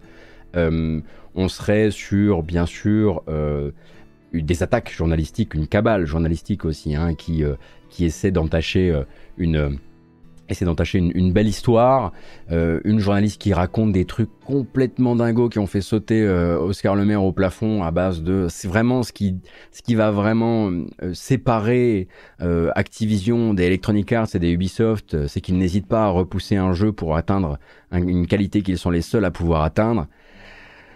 On embrasse bien sûr euh, les développeurs de Call of Duty hein, qui, doivent, lire ça et doivent vraiment en perdre des cheveux quoi. Et le pire là-dedans, c'est que c'est écrit par une journaliste et ça c'est un truc qu'on m'a on m'a donné un petit peu de, contexte. C'est écrit par une journaliste qui est en plus plutôt engagée auprès des travailleurs et qui a notamment suivi euh, les grèves des scénaristes, l'actuelle et puis celle de, 2010, celle de 2007 aussi et ce de manière très engagée. Donc je pense que c'est plutôt un genre de miscast, plutôt quelqu'un qui ne connaît pas du tout le milieu et qui s'est pas rendu compte qu'elle était face ben, à, l'un des, pires quoi. Donc l'article pour être signé Activision, il est signé de sa main à elle, c'est compliqué. C'est compliqué, faut pas le lire tout seul. Si vous lisez celui-ci, il faut forcément que vous lisiez ce qui a été écrit sur le sujet euh, par euh, Shannon Liao, euh, à l'époque où elle travaillait pour le Washington Post, et quelques autres comme ça, parce que seul, c'est un, un tract de propagande sur le site Variety. Quoi.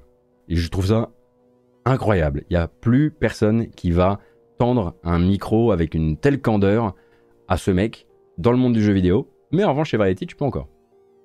C'est astucieux, notez, c'est astucieux. Depuis la dernière fois qu'on s'est vu, je crois, il y a eu quelques sorties. Mais vraiment une ou deux, hein, vraiment. Sont sorties pêle-mêle. Euh, Planet of Lana. Miasma Chronicles, euh, le nouveau jeu des gens qui ont fait Mutant Year Zero. Dans l'indifférence générale. Warhammer 40k Bolt Gun. Puzzle Bubble Every Bubble. Convergence, un nouveau jeu issu donc de Riot Forge et donc un spin-off de League of Legends. Blooming Business Casino. Friends vs Friends. To Hell with the Ugly, donc euh, adaptation de Et on tuera tous les affreux de Vian. Euh, Diluvian Winds est sorti en accès anticipé également. Décarnation, Decarnation, donc euh, jeu d'horreur français avec une BO co-composée par Akira Yamaoka d'un côté et puis par Alt, 236 de l'autre et ils sont pas tout seuls. Le remake de System Shock également. Tout ça c'est sorti. Et maintenant il faudrait encore jouer à Diablo, à Street Fighter, il y a Zelda, et j'ai pas fini Resident Evil 4. C'est intenable, absolument intenable. D'ailleurs, pour information, euh, le remake de System Shock a très bonne presse. Bien sûr, comme un remake d'un jeu voilà, qui a aussi gardé les raiders euh, pour honorer, euh, honorer sa légende, hein, c'est-à-dire que ça n'a pas été entièrement fluidifié, etc.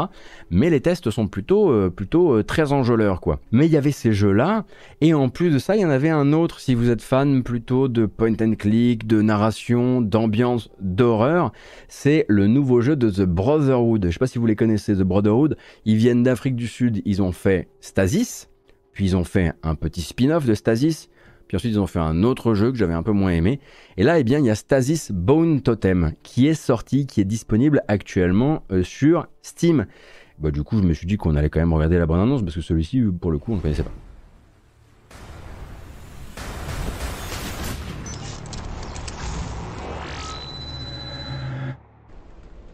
Deep Sea 15. What is this place? Who cares?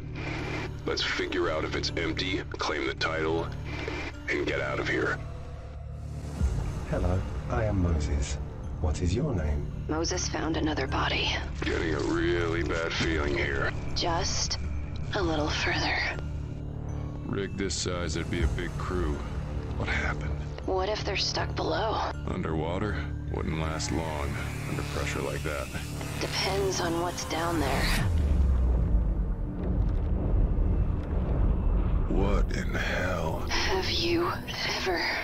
No. Never.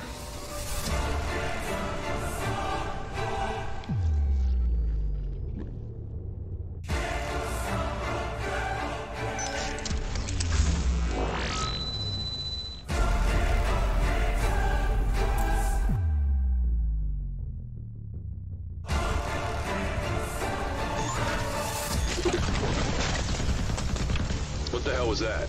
I opened a door. A door? What'd you use, dynamite? Guns are not toys, Mac. He has a gun now?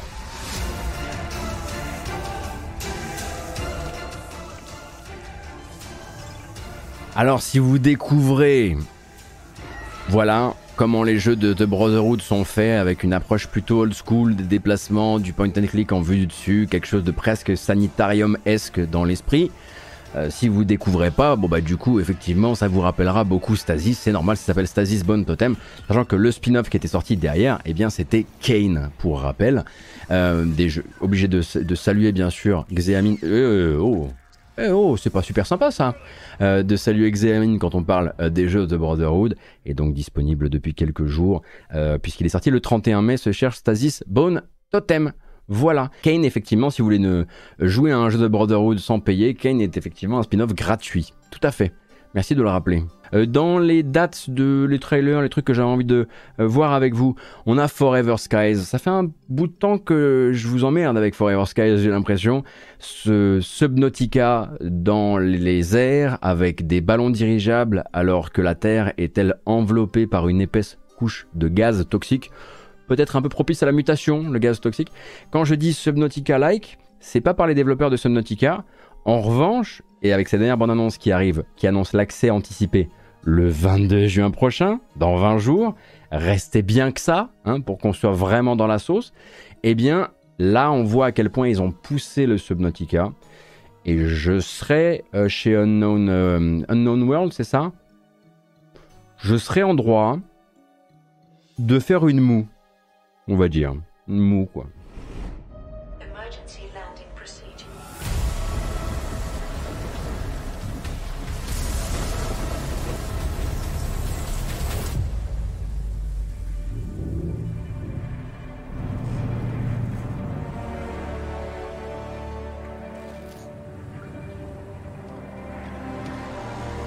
Voilà, juste une petite moue pour marquer le coup, quoi.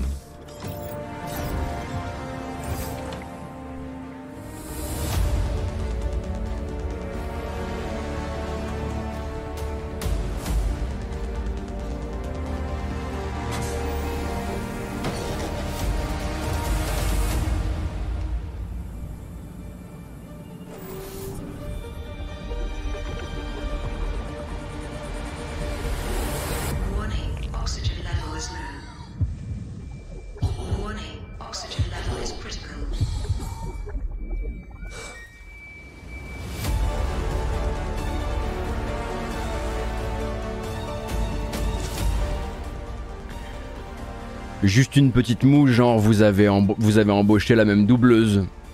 Ou vous avez utilisé la même synthèse vocale. Et c'est vrai que l'ADA de tous les, les, préfabriqués et les outils est quand même très proche de celle de Subnautica. Et pourtant, j'ai envie d'y jouer, hein. c'est pas moi qui fais un procès au jeu, je me dis juste que chez les créateurs de Subnautica, on, on doit se dire, même au niveau des menus, on aurait pu faire un petit effort, les enfants. Hein.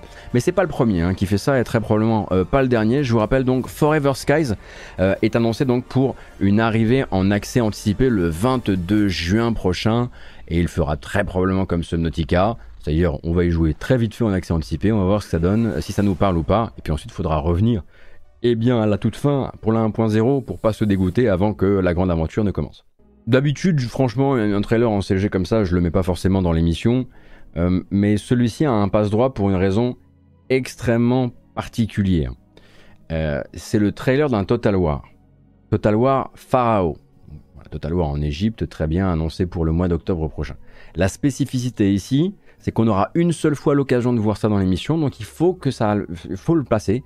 C'est un bousier qui fait un German suplex à un bousier. Ça, ça c'est garanti. Tu passes dans l'émission direct.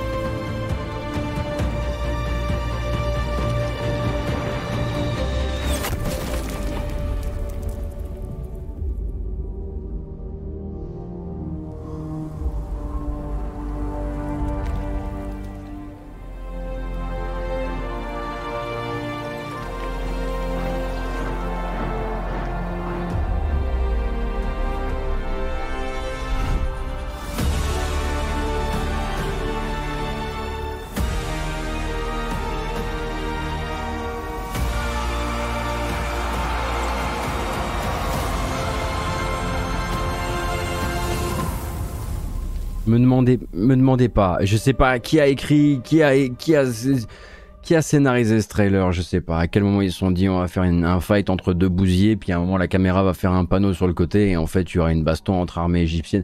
Je ne sais pas. Mais ça, ça rentre directement. Voilà, ça rentre directement dans l'émission. Il y a des voilà, voilà, il y a des innovations dans la narration comme ça que je trouve voilà, euh, que je trouve poussées au, à leur paroxysme. Euh, bref, on continue. Euh, je voulais juste vous annoncer sans forcément qu'on envoie la bande-annonce et les bandes-annonces parce que bon, elles sont pas hyper intéressantes. Mais euh, si vous avez aimé l'initiative de Hot Wheels, le dernier, la dernière tentative de, on va dire Mario Kart-like qui était sorti, il me semble, il y a euh, un an et demi, euh, quelque chose dans le, dans le genre, eh bien, euh, ça rempile avec un Hot Wheels de Turbo Charge qui sortira le 19 octobre. Hein, ça sort toujours plutôt sur la fin de l'année.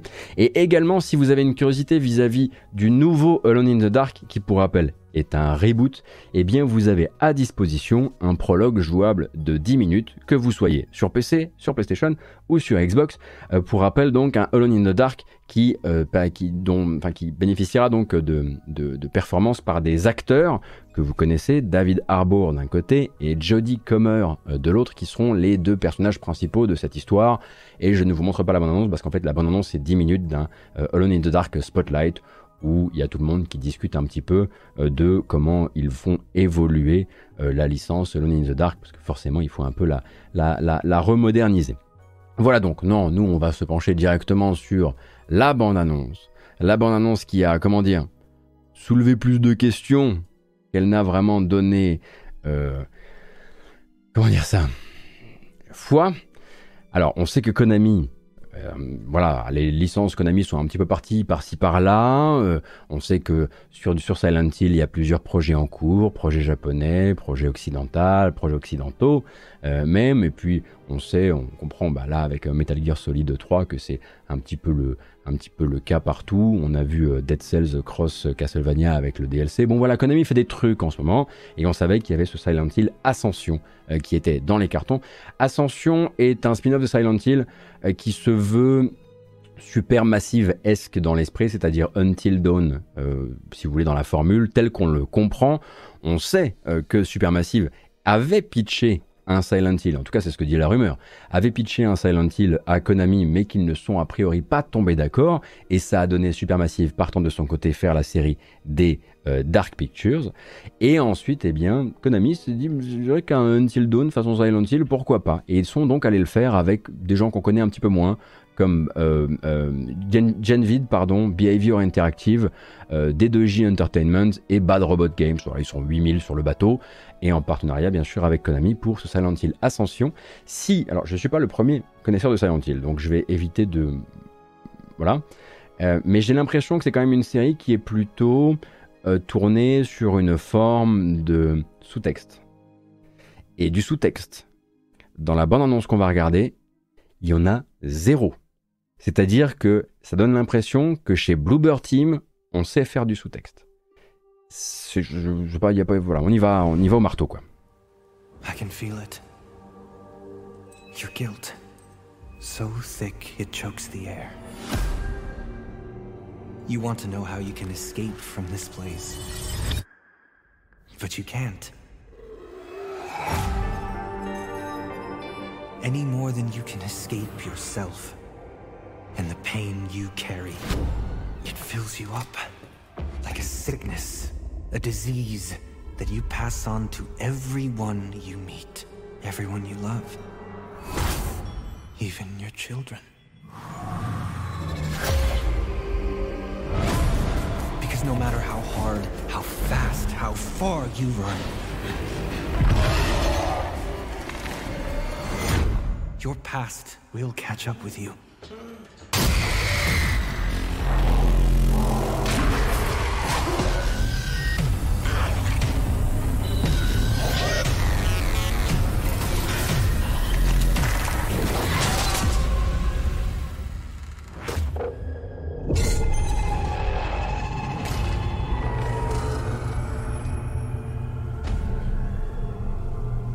Voilà, donc euh, le trauma est un monstre.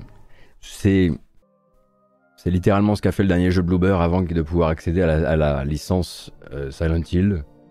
Voilà, effectivement, le mot subtil n'est pas vraiment au programme. On rappelle qu'il y a aussi le Silent Hill à la japonaise qui va s'appeler Silent Hill F et on a aussi un truc beaucoup plus intéressant, celui-ci, le Silent Hill par No Code, un studio britannique, studio euh, écossais si je ne dis pas de bêtises, qui avait fait les Stories Untold ainsi que Observation et eux aussi ils ont accès à la licence. Donc c'est peut-être pas le plus intéressant celui-ci, hein, effectivement, euh, euh, Silent Hill Ascension.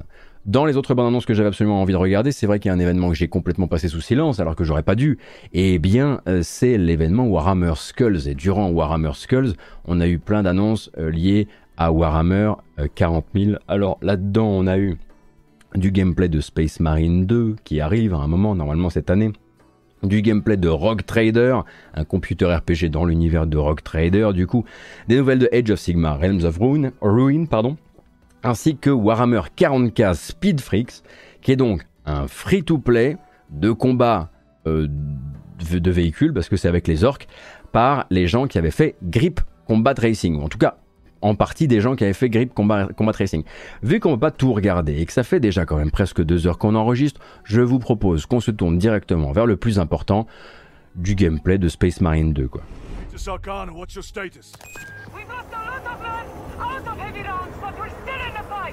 We're coming to you now. They're plotting something. What motive do these creatures have to attack this facility? These are mere drones. Then what guides them? A worthy adversary. You will pay, you rotten cowards!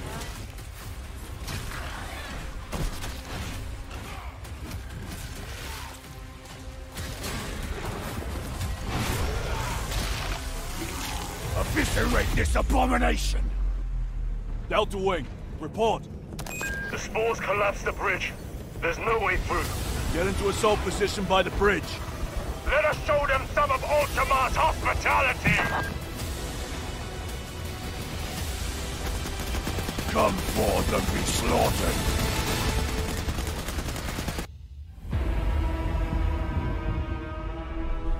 Bon alors il y a un truc effectivement qui reste un peu en suspens. Euh, le trailer euh, va être très vite du genre à baisser un peu le son. On n'est pas sûr en fait que le sound design soit complètement final et j'ai l'impression qu'ils viennent un petit peu ramener ça. En revanche, là où c'est très clair, c'est qu'ils vont faire une suite de Space Marine 1 avec une parade, avec deux trois animations en plus, etc.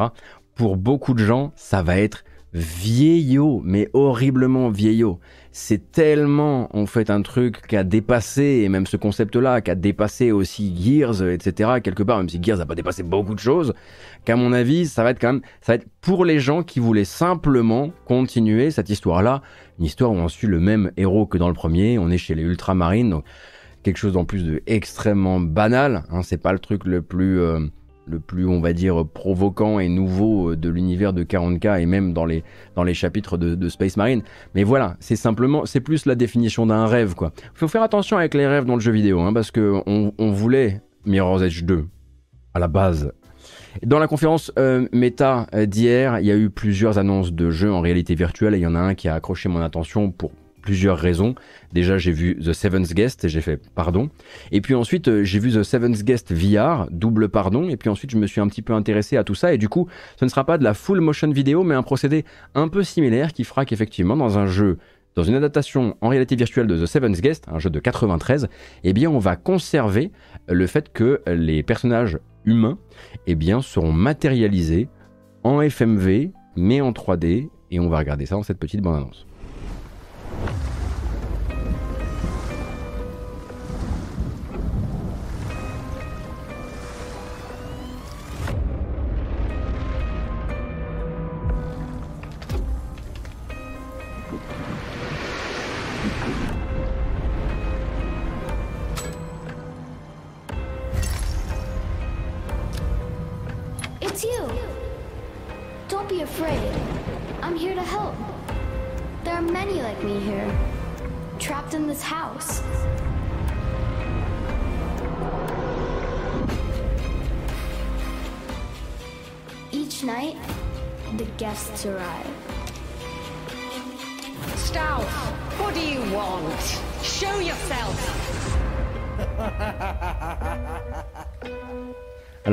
Effectivement très discret hein, sur ces fameuses modélisations FMV en réalité virtuelle, mais je dois avouer que ça donne...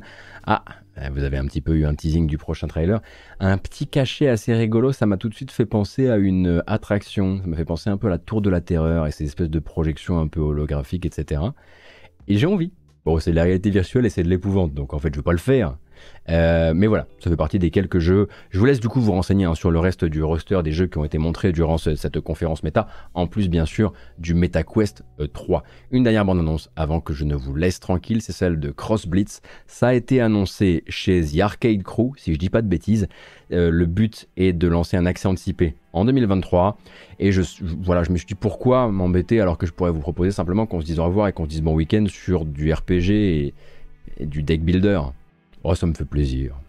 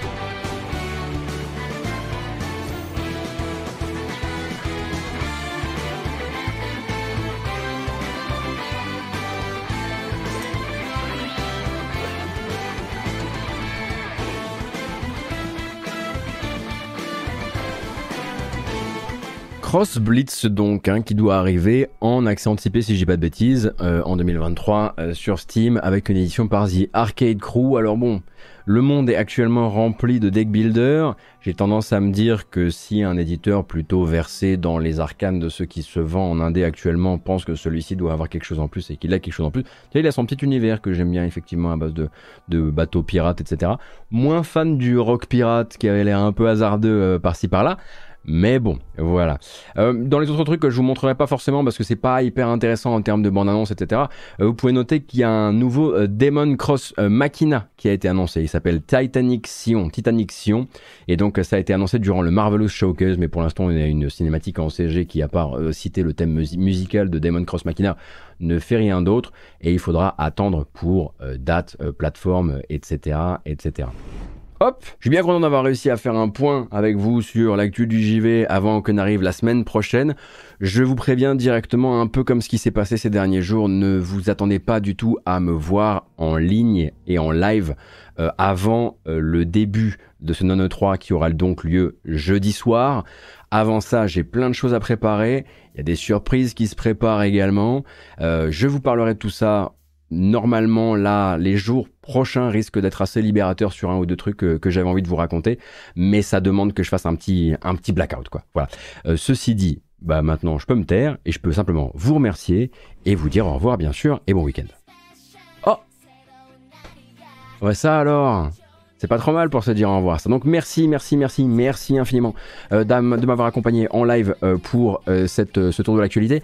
Merci d'avoir suivi ça en vidéo. Si vous avez tout regardé en vidéo, je tiens à vous prévenir, il y avait une version chapitrée. Hein. Vous auriez pu l'utiliser dès le départ et regarder que ce qui vous intéressait. Mais bon, vous êtes tombé dans mon piège. c'est comme ça. prenez grand soin de vous. Je vous souhaite un excellent week-end. Je vous donne rendez-vous donc la semaine prochaine pour ce Non 3. très heureux, bien sûr, de pouvoir vous parler un petit peu de tout ça. Et je vous rappelle que vous avez un programme donc de ce non 3 et de la manière dont je vais le couvrir euh, sur la chaîne en live donc dans la description de la vidéo. Prenez grand soin de vous si vous êtes là en live, restez dans le coin, il va y avoir un raid et puis euh, bah bisous et merci.